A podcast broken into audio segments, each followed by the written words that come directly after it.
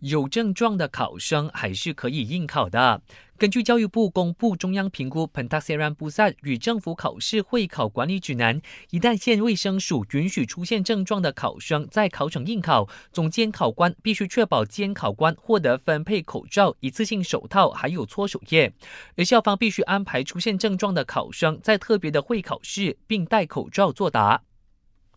警方对付违反 SOP 的人士，绝对不手软。国防部高级部长纳杜斯里伊斯麦沙比利透露，警方昨天逮捕了一百二十一名违反标准作业程序 SOP 的人士，当中包括没有在公共场合和搭公交时戴口罩，其中三十二人遭延长扣留，两人获得保释外出，另有八十七人罚款了事。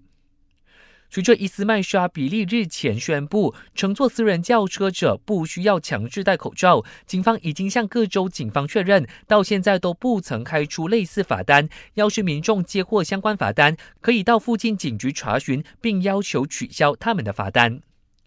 全新三层式口罩顶价三天后揭晓。考虑到政府从八月开始实施强制戴口罩措施，导致国人购买口罩的负担变大，贸销部长拿督亚历山大透露，政府决定再调低三层式口罩顶价到更低的价格，预计三天之后就会有定案。Tapi sekarang kami dah berbincang, mungkin kita turun lagi ke bawah daripada seringgit dua puluh sen. 早前，政府已经决定从八月十五号开始，将三层式口罩的顶价从每片一令吉五十仙降到三十仙，到一令吉二十仙。